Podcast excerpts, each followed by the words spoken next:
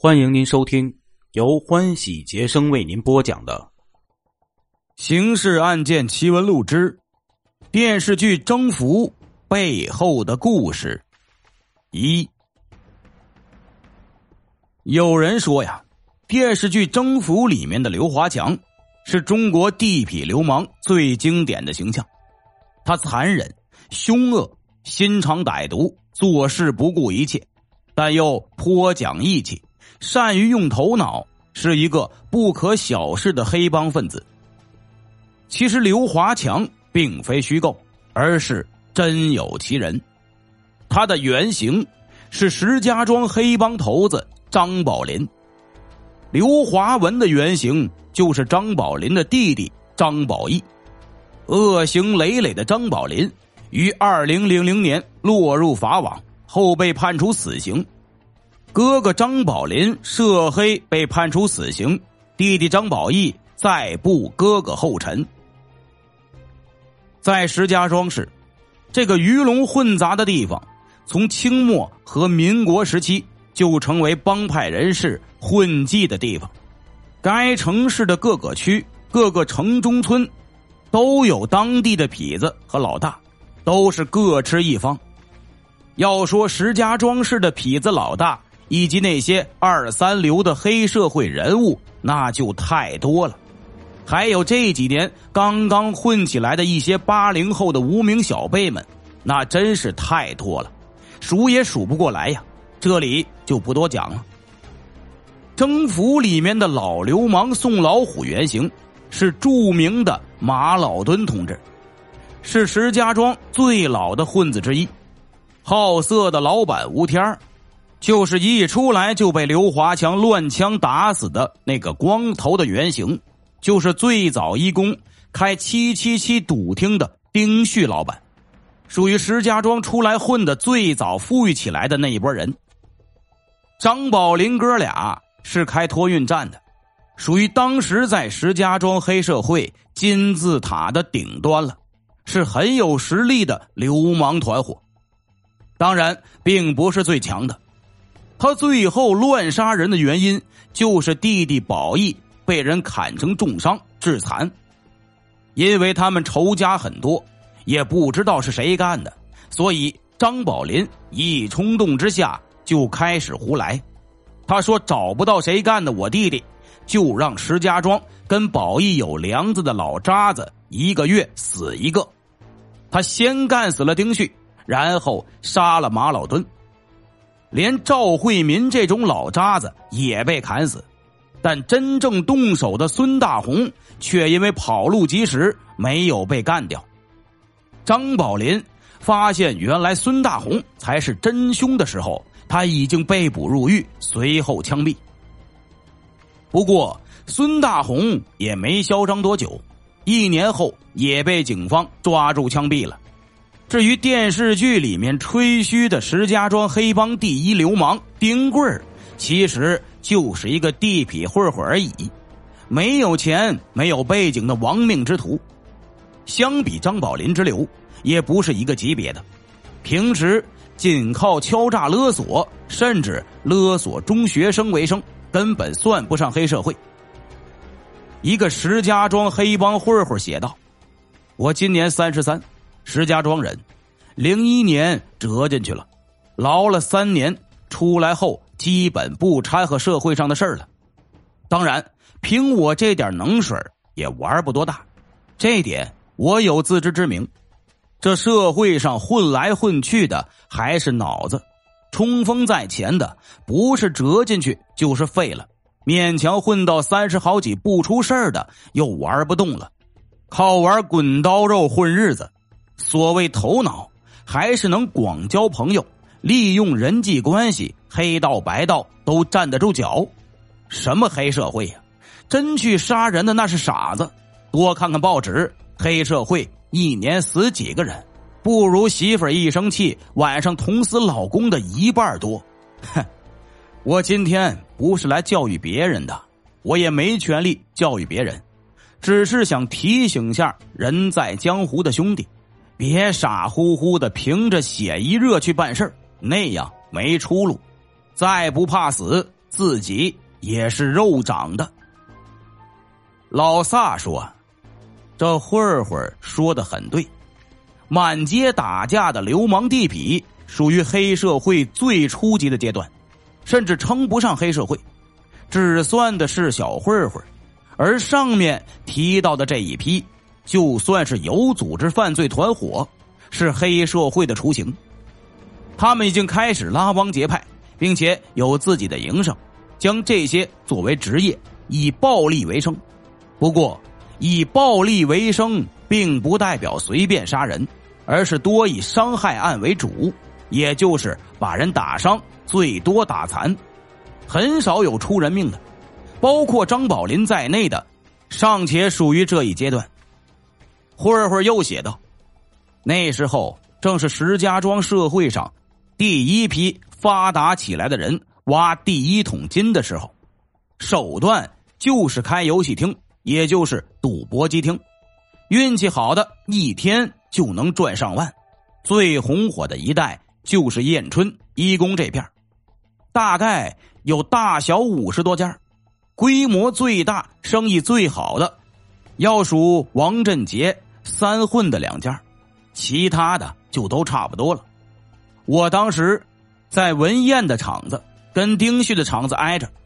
最早老丁的厂子是孙大红那伙人看的，后来孙大红他们自己在河北影院那边开了个小点的，就和老丁分开了。但两边关系一直不错。孙大红这伙人呢，在石家庄玩的比较早，岁数都稍大些，主要成员是太行机械厂出来的。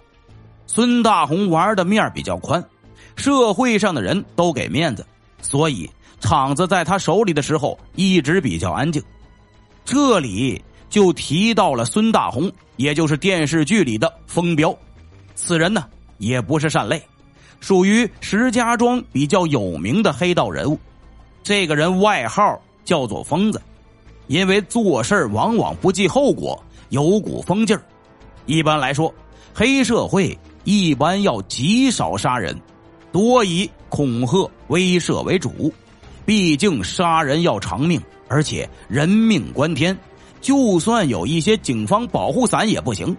就算是张宝林在弟弟被砍伤之前，他也没有命案，只有几件伤害案。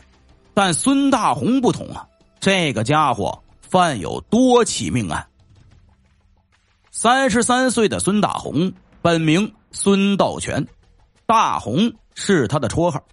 劣迹斑斑的他，曾经多次被判刑和劳教。一九九四年保外就医后，他不思悔改，纠集起一帮流氓无赖，组成了一个涉黑犯罪团伙，横行乡里，无恶不作。这群杀人不眨眼的恶魔，视人命如儿戏，在石家庄制造了一起又一起。骇人听闻的血案，早在一九九二年四月二日，孙大红团伙成员金从松（绰号金四）、齐海山等四人骑自行车在街上闲逛，撞上了某饭店老板娘。这本不是什么大事但居然在一番争吵扭打过后，他们若无其事的把饭店老板安某刺死，杀人。还并不止这一起。两千年的一天，团伙成员刘斌、京四、齐海山、张立强受孙大红指使，手持刀枪去帮人要账，对方不给，这几个人马上动手砍人，造成对方一死一伤。还是两千年，齐海山、京四等四人再次奉命寻仇，用两支猎枪。将个体商贩李某的胳膊打断，双腿打伤。没过多久，孙大红亲自带齐海山、京四，用五连发猎枪将某批发部老板王某打伤，同时还伤及一名无辜群众。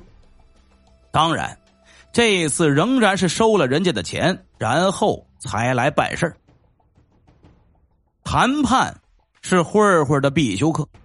因为总不能一味喊打喊杀，是地痞流氓和小混混，稍微有点组织的黑社会性质团伙都是为了钱。慧慧接着说：“后来孙大红单干了，老丁的厂子没了人，有人介绍了张宝林，他们来了老丁这里。说实话呀，当时他们名气并不大，岁数呢也很年轻，没什么人听说过他们。但很快，这几个人在一宫这片办了几件不大不小的事儿，就让人们都知道了。这伙人玩的很毒，一般不和人交往，都不爱讲话。张宝林为人阴沉，瞅见谁呀都爱斜着眼笑，也不打招呼。因为不教人又霸气的很，所以有些流氓混混呢，就看他们不太顺眼，总念叨着弄他们一下，杀杀他们的威风。有一次啊，高丽来这边玩这个高丽啊，当年也是石家庄黑道上面有名有号的人物。